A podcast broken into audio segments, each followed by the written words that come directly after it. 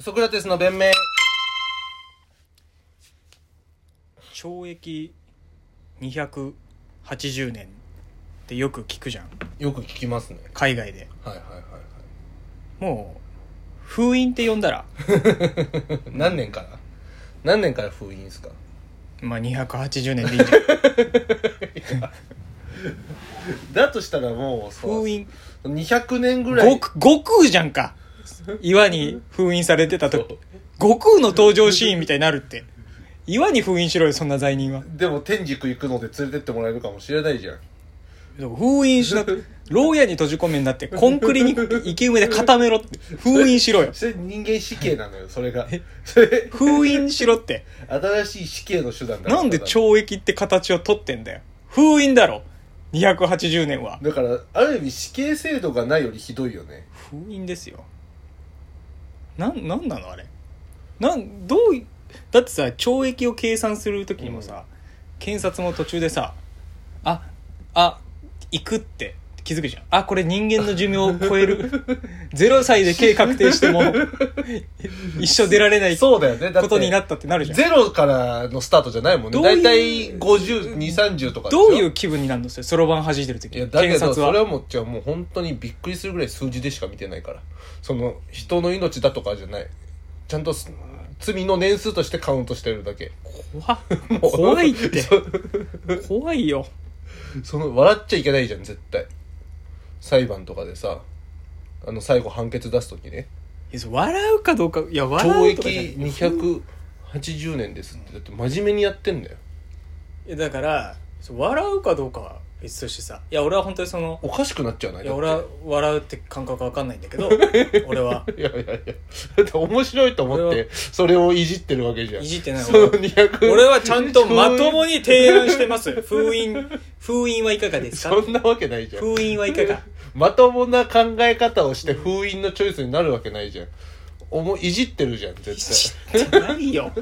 どう対。いいうや、しょうが育ない。それは、どういう育ちをしたらそそれうはいじってるってなんだよ封い印じらがれるやつが悪いし、その、その、あそれりゃそうにだよ関しては。それそうだあなれはあれに関しては280年とか、犯した側が悪いもんな犯した側が悪いから、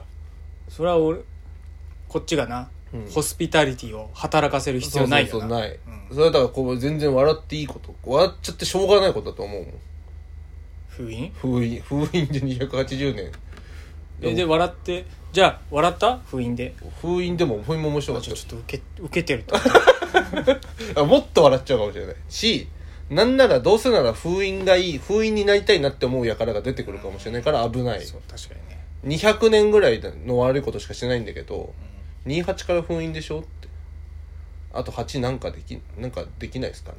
上乗せ逆に逆な司法取引逆に司法取引がケーキを 伸ばすケーキをの確確かに封印の方が楽だよなそう楽しいよな封印の方がだって気づいたらうんタイムマシンとかできてる患者さんでしょそうそうそうそうだって280年ぶりに目覚ましたらそう すごい SF?SF やんけ あ解いてもらえるちゃんと280年間生き続けたらねその意識を絶えないで SF?SF じゃんもうこでんなのしかも罪を犯した時の体のままなんでしょすごい気持ちだけ途切れさせなければだからドクターストーンみたいな話でしょすごい完結したけどドクターストーン見ま読んでました いや読んでないジャンプ買ってるんですよねジャンプ買ってるあアプリねアプリで買ってるんですよね、何ドクターストーン読んでないですか、うんえワンピースだけー、 え「週刊ワンピースとして買ってるってことそうだからだからちょいちょい呪術の話とかもできるのもうんそれが今なんか仙台でやってるでしょああそうそうそうそうそうそうそうそれもだからせあ仙台あ仙台いるんだあ仙台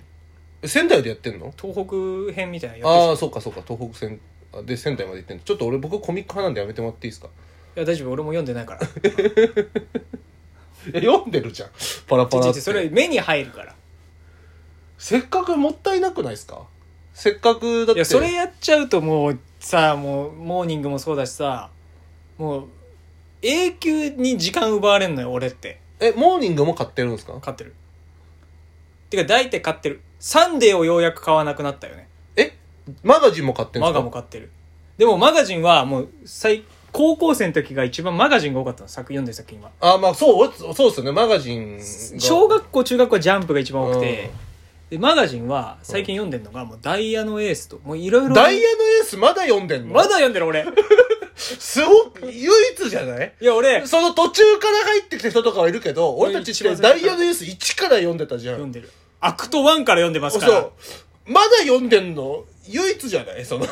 俺の周りでもめっちゃ流行ってたよ野球部だったしでしょダイヤのエー野スでも全員脱落してるよ全員脱落してるしめちゃくちゃ面白いめちゃくちゃ面白いいやいやあれだって結城とか卒業しちゃった後でしょ弟入ってきてますあ、らしいね。益子とか結城とか伊佐敷とかさ、卒業してみなく読まなくなっちゃいやったもんね、結局でもみゆきがやっぱ主砲主砲で首相だからあ、まだみゆきはいるんだ。 2年生だったかねあの3年で。アクト1の時はそう、だからそのアクト2まだそっか3年か。で成宮もうん。 2年生から3年生にな稲って稲城高校。稲城実稲業城実業のね。でやっぱキャラが立たなくなるから、うん。北海道でその2年生ながら先発全部ねじ伏せた本郷っていう新しいキャラそれが古谷と因古縁谷みがたいな形因縁がの北海道時代のああ、そうか、古谷もい北海道からか。本郷っていうのがもううん北海道のもう硬い中で部員も少ない中、矢沢永吉の成り上がり読んで ちょっと都会のやつ全員ぶっ殺しちゃうからよみたいなへえ。それもう怖っメンタリティこうもう松木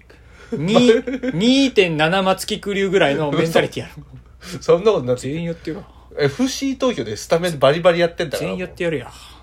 全員やってやるよへ2 2.7え。2.7松木松木安太郎じゃないよね。あ2.7松木安太郎は欲しいよねひな壇ひな壇出るときはそれ海洋圏でやっぱ2.7倍松木安太郎欲しいよなあーっつって赤くなって海洋圏悲しいよ2.7松木安太郎でひな壇出てほとんどテロップになんなかった時最悪だよ最悪だよすごいよ川島さんの一言だけスッて入ってテロップなんのに嫌だなだからマガジンは今ダイヤのエースだけですかい週や刊初めの一で歩